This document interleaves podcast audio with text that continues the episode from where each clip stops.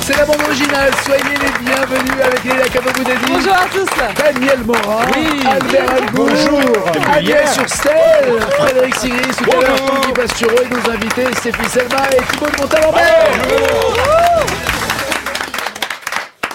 On est fan, totalement Ouais. fan, euh, déjà de vous dans la vie. Et en vrai, Euh, vous avez l'air hyper sympa. Ouais. C'est vrai. Ça, Ça change, ça change. c'est bien parce que il me regarde, il me regarde quand il dit ça. Il regarde pas Stéphane. Ouais, non. Mercredi Oh là 14 novembre, ça sera donc euh, mercredi prochain à partir de 21h. La série revient pour une troisième saison, de plus en plus axée sur la vie dans l'agence. Euh, ce qui Oui. est peut-être moins le cas au début où, il où il y avait vraiment beaucoup de happening, beaucoup de guests comme ça, ça, ça foisonnait. Il y en a toujours. hein. Et puis euh, et de, de, Ouais, de du taille, lourd. je crois que le premier, guests, ouais. le premier c'est Jean Dujardin. Ouais, euh. Gérard Lanvin. On a beaucoup de chance. Et Gérard Lanvin. Isabelle Huppert. Monica. Monica incroyable. Non mais il y a un truc qui est assez nouveau aussi, c'est que maintenant les guests, ils ont confiance dans la série. C'est-à-dire ils ont plus peur et ils se lâchent en fait d'une certaine manière parce que ils se lâchent par rapport à l'autodérision sur eux-mêmes. Ce qui est le cas de Julien Doré avec euh, Stéphie qui- justement. Totalement dans l'autodérision. Et ça c'est vachement bien. Ça, C'est ça qui Ça, est c'est vachement génial, bien. Et puis ça c'est- parle d'eux, quoi. Et c'est écrit précisément aussi pour eux. C'est-à-dire Isabelle Absolument. Huppert en, en boulimique compulsive de tournage. Je trouve que Et de elle- planning. et de planning, elle est extraordinaire quand on sait qu'elle est vraiment très chargée aussi dans la vie et qu'elle Chargé tout court. Oh là là. Chargé Non, tout alors, court. rev- revenons à votre personnage, Stéphie. Euh, J'espère ne rien spoiler parce que je ne sais plus Moi, je sais euh, ce qu'il y a dans dire. les premiers ou dans les dire. deuxièmes. Bon, enfin, bon, bref. Euh, il y a une projection d'un euh, film euh, dans lequel vous avez le rôle principal avec Julien Doré. Et- l'amour jouit. et, euh, L'océan joue. L'océan. Oui, parce qu'il y a la chanson aussi. acte manqué, hein. Je l'ai vu. Et il y a le- moment de gêne, c'est ça que j'aimerais savoir. Est-ce que c'est un moment que vous avez déjà vécu, le moment de gêne de la famille qui voit un film euh, et qui voit donc non plus un personnage, mais sa propre euh, fille, nièce jouer J'ai pas été amenée à faire ce genre de scène. Je ne sais pas si ça arrivera un jour. totalement déshabillée? Ouais. C'est, ça, ça serait compliqué. Mais je pense que mes parents, pour le coup, on- on font vraiment la distinction entre le fait que c'est un vrai métier. Et, euh, et j'étais surprise, même des fois, j'ai j'ai eu ma mère au téléphone, je lui dis, mais maman, tu vois, on, on me propose un rôle un peu dénudé. Ma mère me fait, mais Steph, c'est du cinéma. Je me dis, c'est vrai- Marie-Georges, tu crois vraiment C'est que- cool. c'est- Ah, vous, vous appelez votre maman par votre euh, par son prénom. Mais je l'adore. Ok, non, C'est pour bien. ça. Ah ben voilà. hein. Ouais, ouais, non, mais c'est bien. c'est Mais, mais c'est- ma petite mamounette d'amour et Oui. j'aime bien la charrier de temps en temps. Mais j'aime bien, je, alors, je préfère Voilà. Mamounette. Là, ça c'est joli. Donc elle, elle est beaucoup plus déten- détendue que vous. Vous vous inquiétez du regard de vos parents sur ce que vous faites? Bah, en fait, euh, a priori, elle me le dit, mais je sais pas si elle se retrouve face à ça, je sais pas vraiment ce qui, ce qui se passerait. Mon père n'a pas fait de commentaire, par Oui. contre. Il il a juste claqué la porte.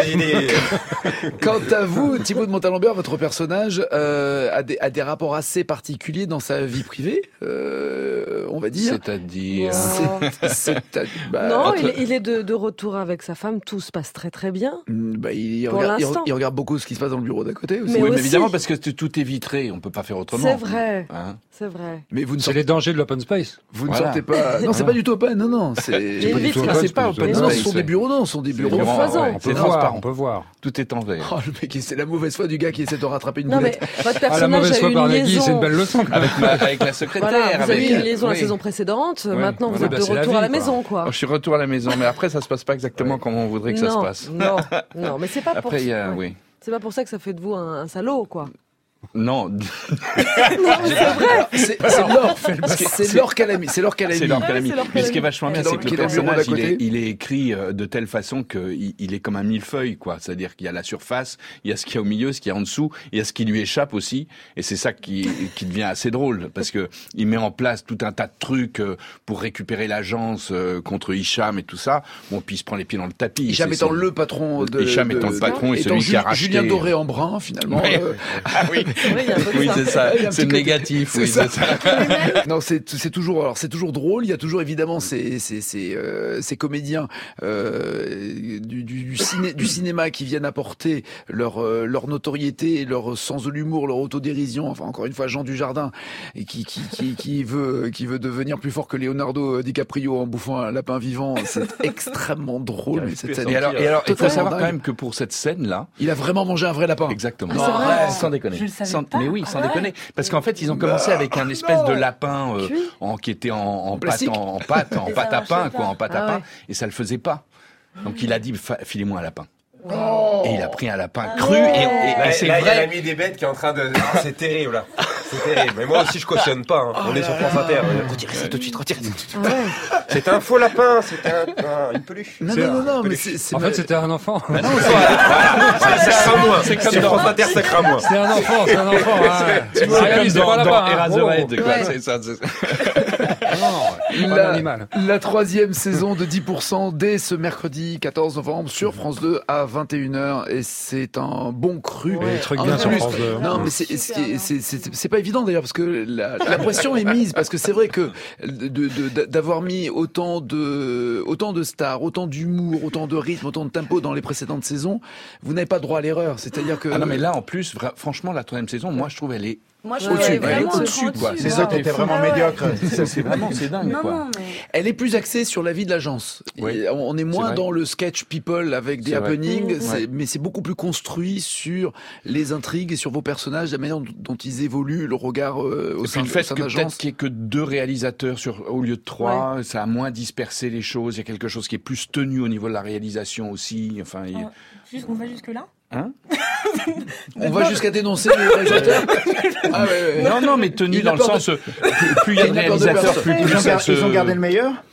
Oui, parce que apparemment Cédric Capuche n'est plus là, parce que c'est ça, ça balance. hein, Non, moi, moi, Non, je suis pas tout, tout, à fait d'accord. D'accord avec ça. Non, non, Une non. petite gêne, hein Je blague, je blague. Je euh, continuons, on Non avance. mais, On voit tout à l'heure, il y avait beaucoup d'harmonie. Oui, oui, là, on est en train de déstructurer voilà. le Je millefeuille. pense et que votre vous Non, moi, je trouve en tout cas faut pour, faire euh, pour faire un, un vrai fort clin d'œil à, à, à Cédric Lapiche, c'est pour moi c'est lui qui a amené l'âme de cette série et qui Bah, évidemment, et bien qui sûr. et, et- et la poésie de, de cette série donc euh, ouais il faut qu'on lui rende hommage pour ça. C'était, c'était une vanne, on est d'accord. Oui, je sais, mais- mais- mais comme on est parti Non, vers un truc- Quand, quand on explique ou justifie une vanne, ça, lui- ça Non donne non non, non je parle pas de la vanne, je parle du fait qu'on Ok. qu'on- qu'on- qu'on parle de cette saison qui est différente ou. Oui voilà c'est différent. Mais ça s'appelle la saison de la maturité, c'est tout. c'est- Oui, c'est ça, la voilà, saison de la maturité, n'est-ce pas Écoutez. Albert, vous, ça va être un succès. La malice de cette série consiste à faire croire aux téléspectateurs qu'ils peuvent enfin passer de l'autre côté du miroir pour voir ce qui se trame dans les coulisses d'un monde qu'ils s'imaginent fascinant, celui du cinéma. Alors qu'en fait, cette série sur la vie d'une prestigieuse agence, c'est toujours du cinéma. Le cinéma, que je le rappelais encore hier soir à mes jeunes en recherche, alors que j'animais une séance de ciné-club dans ma camionnette bâchée cuir clouté, que vous connaissez, sur le thème Septième art et châtiment corporel. Eh bien, le cinéma est un trompe-l'œil au mirage plus tentateur encore que ceux qui, jadis, assaillirent Saint-Antoine dans la salle plus obscure qu'un backroom.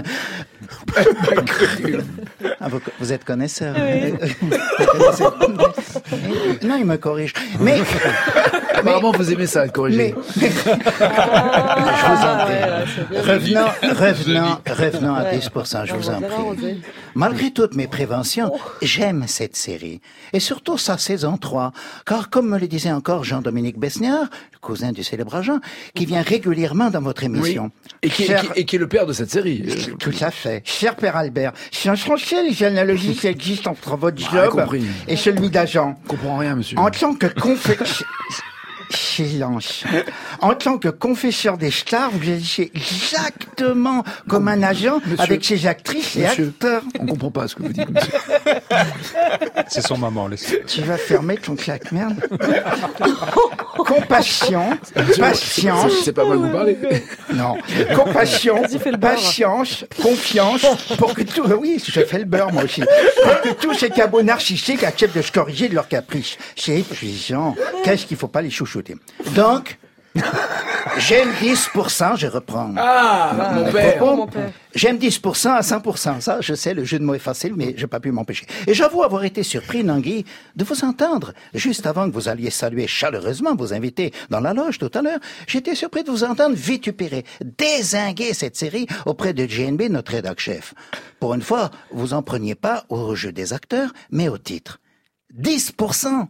Mais c'est un pourcentage minable sur les rémunérations de ces comédiens que prend Thibaut de Montalembert, alias Mathias Barneville? Moi, Nagui, si je devais écrire une série inspirée de mes pratiques en tant que producteur proxénète, c'est 90% que je l'appellerais.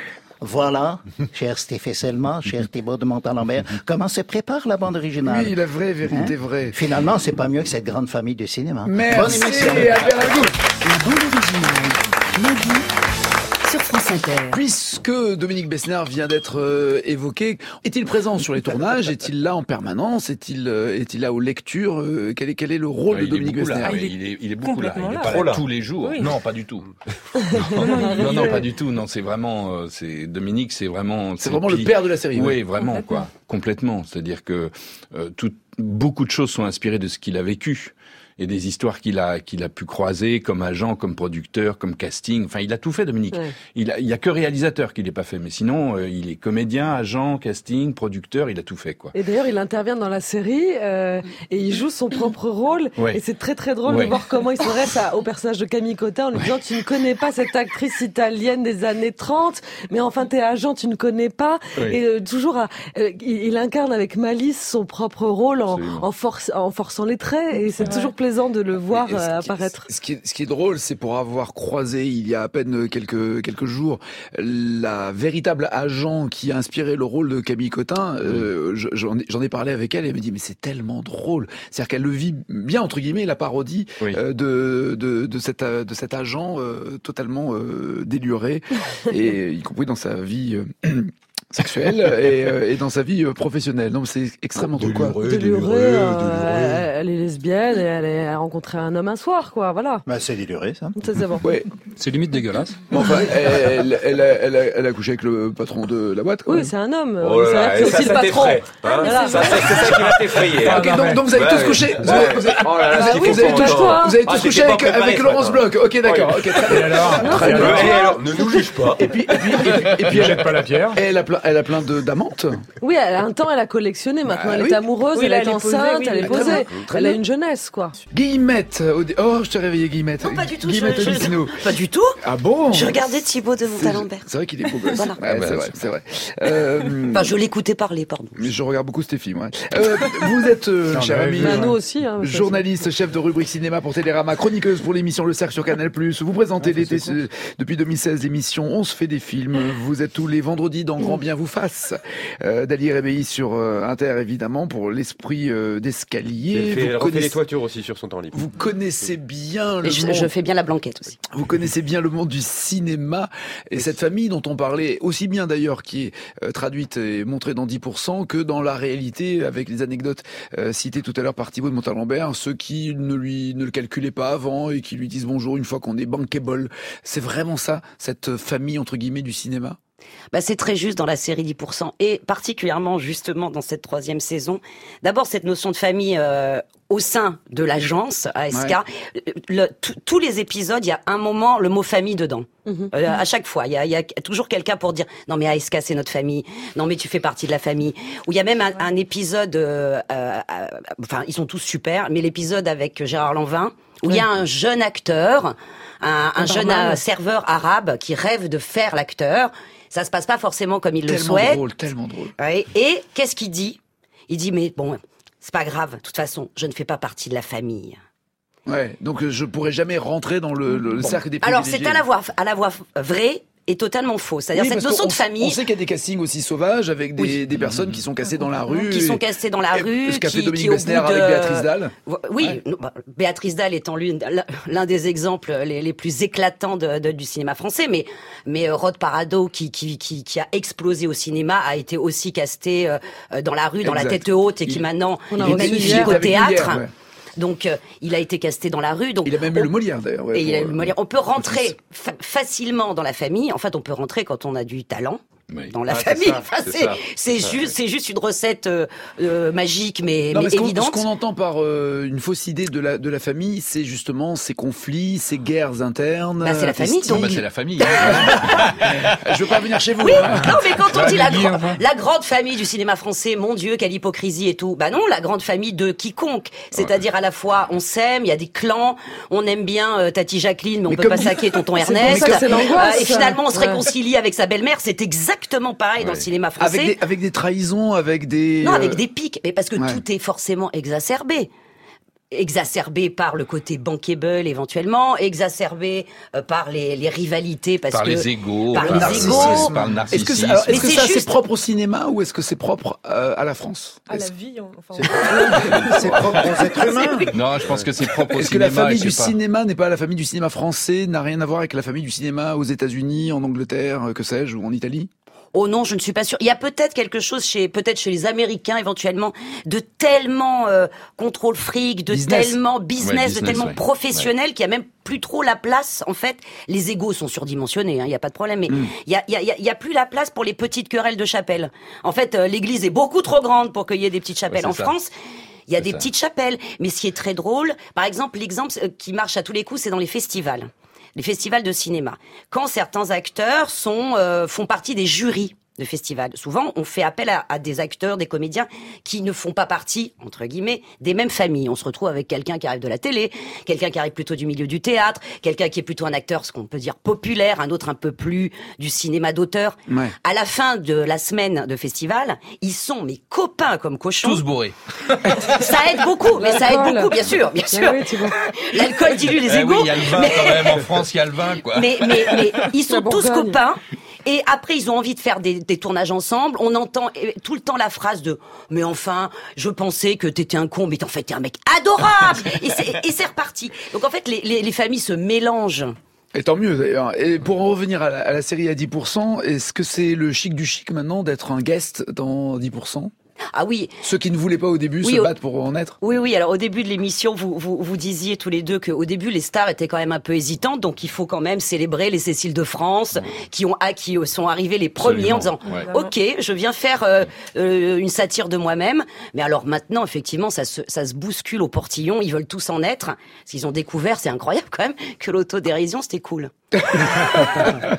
Est-ce que il y a eu euh, Et puis il y a euh, quand même une chose aussi, c'est que c'est que euh, euh, et ça Cédric il avait il il l'avait reçu aussi Clapiche. en pleine tête. Mhm. hein, euh, c'est que quand c'est sorti la première première diffusion, bah ça a fait 5 millions. Eh oui. C'est-à-dire que même Cédric Clapiche, qui lui fait des succès au cinéma, quand il fait un film à 2 ou 3 millions, c'est c'est sur 3 semaines. Là, en un soir, c'est 5 millions de personnes qui tout d'un coup... La euh, force de Est-ce la télé. ouais. Et on pouvait craindre que ce, ce, ce, ce- monde du cinéma qui fait justement dans l'autodérision et dans le nombrilisme n'intéresse pas le grand public? Or, ça a tout de suite plu et on a compris le code, euh, y compris c'est- la vanne entre Ask, euh, Ask My Agent et Voyez mon agent VMA qui était euh, la boîte dont, euh, avec Armedia dans laquelle s'est inspiré euh, Dominique Messner, dans laquelle il travaillait aussi.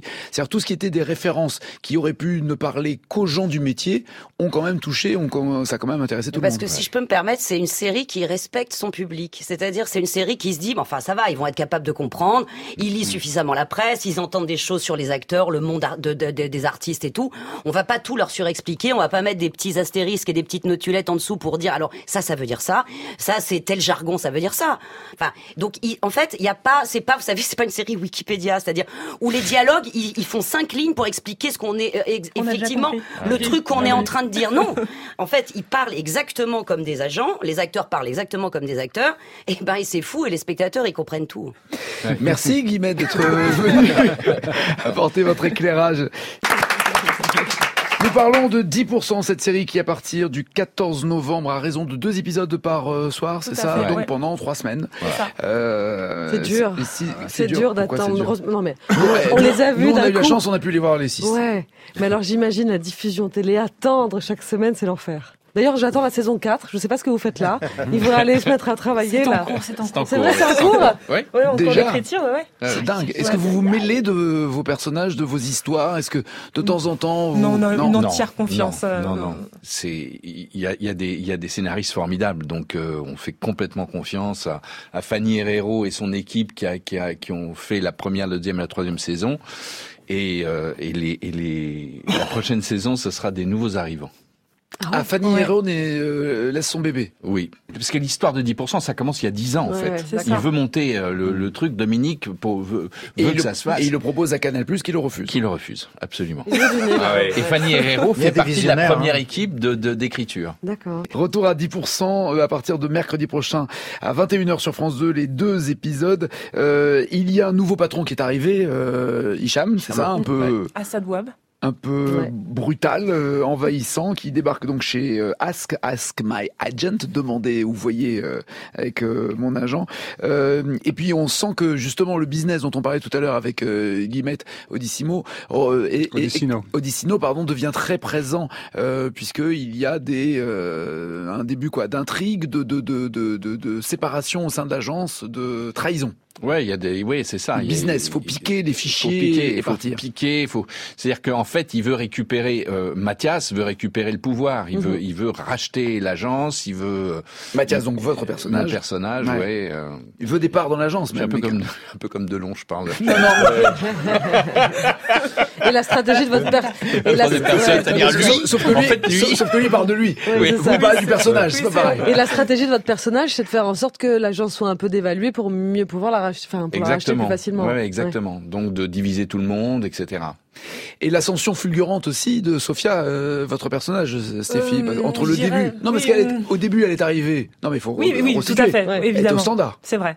Donc, euh, Il se passe beaucoup de choses pour elle, c'est-à-dire oui. qu'elle touche euh, son rêve du bout des doigts, Oui. mais très Ça, rapidement dans les ça. premières saisons, c'était le, le truc le moins, le, le, le moins crédible. Redis, redis, pardon. Dans, les premières saisons, ça c'était le truc le moins crédible. C'est-à-dire Euh, ben, en fait, que moi je me rappelle quand j'ai vu les, les premières saisons de et, et que je vous ai vu euh, donc euh, derrière le, le- à répondre au téléphone, je me suis dit mais c'est pas possible qu'une agence avec des agents passe 100 fois devant elle sans lui dire mais euh, il faut vous faire tourner. Oh, mademoiselle. ok, t'es amoureux, toi. On Oui. d'accord. Non, non, non, C'est même ma femme qui- émotion. c'est même ma Ça. femme qui me l'a Mais dit en premier. C'est plus que mais- crédible. Moi, moi, j'ai fait de l'hôtessariat, j'ai fait des choses Évidemment. comme ça, donc euh, ouais. Oui. Ouais, Non, pour en revenir au, au- au casting, c'est ce qui se passe euh, avec justement euh, tout à l'heure Guillemette en parlait aussi de ce barman qui rêve de devenir euh, comédien. Là, c'est la directrice de casting, c'est la, la pardon la brune euh, qui d'un coup voit euh, en lui quelque chose. Euh, elle n'est pas du tout agent puisque l'agent c'est votre euh, fille dans Voilà. le dans la série. Voilà, c'est un Ouais, peu un peu c'est ça. compliqué, mais c'est pas du tout le même métier euh, de, de dire je vois quelque chose, une capacité à être comédien. L'agent lui il va faire quoi? Il va négocier,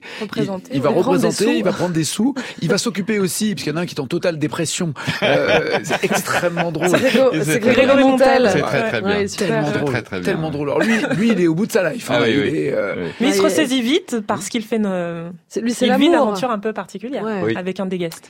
Ouais. Bah oui. Ok.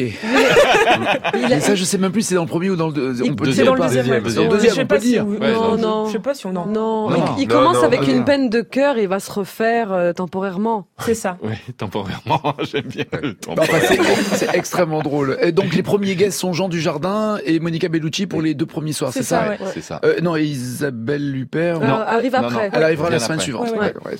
Il y a du monde, il y a du monde et du beau monde puisque il y a également donc Gérard Lanvin, euh, Béatrice Dalle, Julien Doré qui est lui dès le deuxième épisode me Oui, semble-t-il pour ça, la projection du film, Lynn Renault, Françoise Fabian, Audrey Fleurot, Joe Star, Guy Marchand très drôle. aussi. Ouais. Ouais, c'est vrai. Cédric Kahn, Gilles Cohen et Claude Lelouch. Ça fait partie euh, donc de ceux qui ont euh, soit qui ont accepté de faire partie de la série, soit qui sont battus pour en faire partie, puisqu'on a compris que maintenant c'était très très chic euh, d'en être. D'ailleurs, est-ce que vous avez maintenant vous croisez dans les soirées euh, mondaines parisiennes des comédiens, des comédiennes qui vous disent tu peux pas te débrouiller pour que je fasse un guest dans 10% Alors.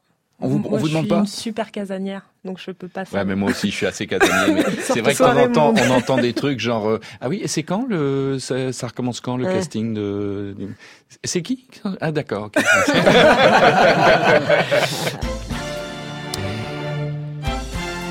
Mercredi prochain. Je me disais c'est marrant, je connais cette musique. En, en même temps, vous devez pas beaucoup l'entendre sur le tournage, j'imagine. Non. Bah voilà. Euh, mercredi prochain, 14 novembre, donc à 21h sur France 2, les deux premiers épisodes de la saison 3 avec Camille Cotin, Grégory Montel, Liliane Rover, Fanny Sidney, Nicolas Maury, Laure Calamy, Assad Bouab, euh, Philippine Leroy-Beaulieu, Ophélia Kolb et dans les guests, je l'ai dit, Jean Dujardin, Monica Bellucci, Gérard Lanvin, Isabelle Hubert, toute une liste et puis évidemment euh, Stéphie Selma et euh, Thibaut de Montalembert qui sont nos invités. Il n'y a pas que 10% dans votre vie, euh, heureusement pour vous. Il y a euh, également euh, ce film Happy Times euh, que vous avez tourné cet été à Los Angeles. Stéphie. C'est la vie est délirante. non, c'est vrai, grâce à 10%, parce qu'en fait, j'ai pu constater que grâce à Netflix, cette série avait un vrai effet, euh, même aux États-Unis. Ouais. Et, et j'ai été contactée par un, réalisateur magnifique qui s'appelle Michael, Michael Mayer, Myers. Et qui euh, a fait un pre- premier film qui s'appelle Out in the Dark et euh, qui était C'est pas le tueur d'Halloween, on est d'accord. hein. Non pas vraiment. Et, euh, et, euh, et du coup euh, et du coup je me retrouve en, en trois semaines euh, à, à tourner là-bas dans un film dans, de- dans un film magnifique du Quel est- cinéma euh, Et quel est indépendant. Quel est votre personnage? Alors en fait, c'est euh, un, un film en huis clos euh, qui se passe lors d'un dîner euh, euh, de Shabbat et je me retrouve euh, euh, dans cette famille euh, à un peu assister à tout à des dérèglements de compte, etc. Donc c'est une comédie cynique et je joue le rôle de de la copine du personnage principal. En anglais, vous êtes la française de passage euh, Euh, la française qui tente sa chance en tant qu'actrice ouais, là-bas, aux États-Unis. mais euh, tout en anglais. D'accord. Euh, le 5 décembre, euh, Guillemette en a parlé tout à l'heure, Pupille de Jeanne Herry, qui a réalisé euh, aussi des épisodes de 10%. Euh, Tout à fait. Et on s'est rencontrés à, à cette occasion. Et elle m'a proposé ce rôle. Et, vraiment, j'ai j'ai une, une, comme disait Guillemette, un, un second rôle et une petite participation. Mais, euh, mais ce que je veux dire, c'est que ce film est vraiment un petit bijou. Et, euh, et j'espère que le public euh, sera au rendez-vous. Avec Sandrine Kiberlin et Gilles Lelouch. Oui, euh, tout dans à ce fait. film Et, euh, qui, Bouchet, qui ouais. sort le 5 décembre. Olivia Cotte. Euh, Olivia Cotte aussi, bien et sûr. Quant à vous, euh, Thibaut de Montalembert, vous avez publié euh, Et le verbe se fait cher. Alors c'est une collection hein, dans, euh, aux éditions de, de l'Observatoire, parce que nous avions euh, reçu euh, Guillaume de Tonquédec, qui avait euh, également fait cette, euh, cet exercice. Oui. Exercice, petit 1, d'écrire un, un livre, et petit 2, euh, de se raconter à travers ses lectures. Mais Ouais, c'était bien ça. planté. Non, non, non, Ah. Monstre C'est pas vrai. c'est va- c'est- vachement bien parce que c'est à, tra- à travers ces moments-là, vous d'abord vous parlez de la solitude euh, que vous détestiez lorsque vous étiez euh, enfant, cette solitude qui euh, que vous détestiez à l'époque et que vous bénissez, dites-vous aujourd'hui, parce qu'elle Ouais. vous a permis justement de partir dans des lectures. Ben oui, c'est-à-dire que à l'époque, quand, quand, quand j'étais gamin, il n'y avait pas de télévision à la maison, pas d'écran évidemment, euh, Internet et tout ça, ça n'existait pas, euh, et que le seul moyen de pouvoir m'échapper, c'était de lire. Et je suis tombé dedans, bah, à pieds joints. Et quand je dis qu'on en apprend euh, beaucoup dans ce dans ce livre, évidemment sur vos lectures, c'est une euh, on, on apprend notamment que vous avez été victime d'un accident de de la route Ouais. et, et que de, de- dans cette période justement de de rééducation, de réadaptation à la vie euh, quotidienne, la vie normale, là aussi, on part, on voyage. C'est je sais plus, c'est Kafka non que vous aviez lu à ce moment-là?